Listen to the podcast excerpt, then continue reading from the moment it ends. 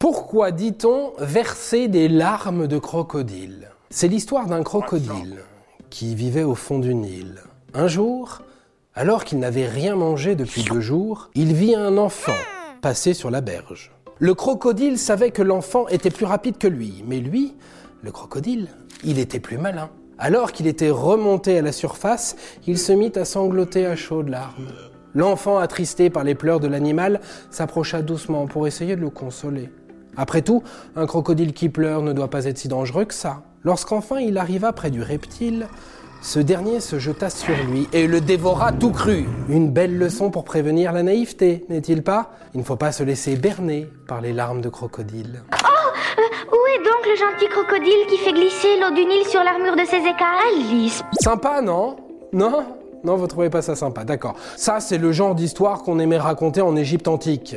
La légende du crocodile qui pleure pour berner les autres était en tout cas assez connue et assez répandue pour arriver jusqu'aux oreilles des Romains qui l'ont repris en expression. Pour Plutarque, célèbre auteur antique, faire le crocodile, c'est causer la mort de quelqu'un tout en compatissant pour lui publiquement. D'ailleurs, l'histoire n'est pas sans rappeler le mythe des sirènes issues de l'Odyssée. Les sirènes étaient des divinités de la mer qui charmaient les navigateurs par leurs chants envoûtants.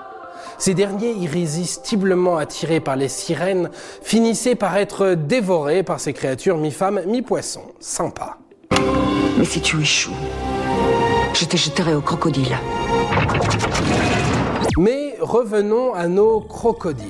Oui, le proverbe disparaît au Moyen Âge, puis réapparaît au XVIe siècle, où il se fixe définitivement dans la langue française. Verser des larmes de crocodile, ça signifie donc simuler des larmes pour tromper les autres et obtenir ce que l'on veut. Les larmes sont bien réelles, mais l'émotion qui les accompagne est fausse. Cette technique est d'ailleurs souvent utilisée par mes enfants pour arriver à leur fin en faisant semblant de pleurer de manière convaincante comme des petits cons au supermarché. Et le pire, c'est que cette technique bien vicieuse a un taux de succès assez élevé. Non, je ne veux pas de ces larmes de crocodile. Qu'est-ce que diraient tes parents?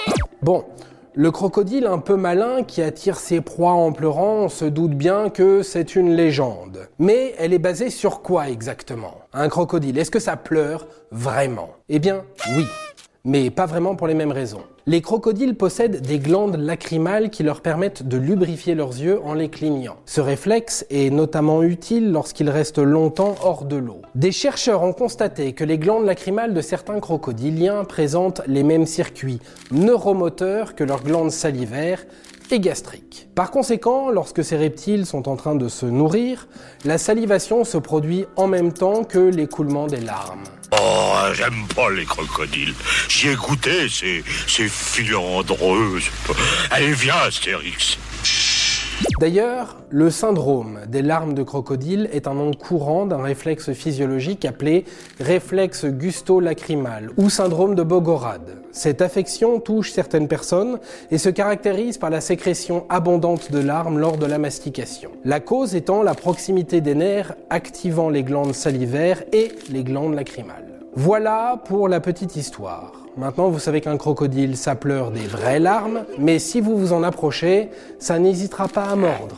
Un peu comme beaucoup de gens, en fait. Et voilà, maintenant, vous savez tout. Si tu as aimé ce podcast, c'est le moment de t'abonner, de laisser une note ou un gentil commentaire. Et si tu as fait tout ça, eh bien merci, car ça nous aide beaucoup.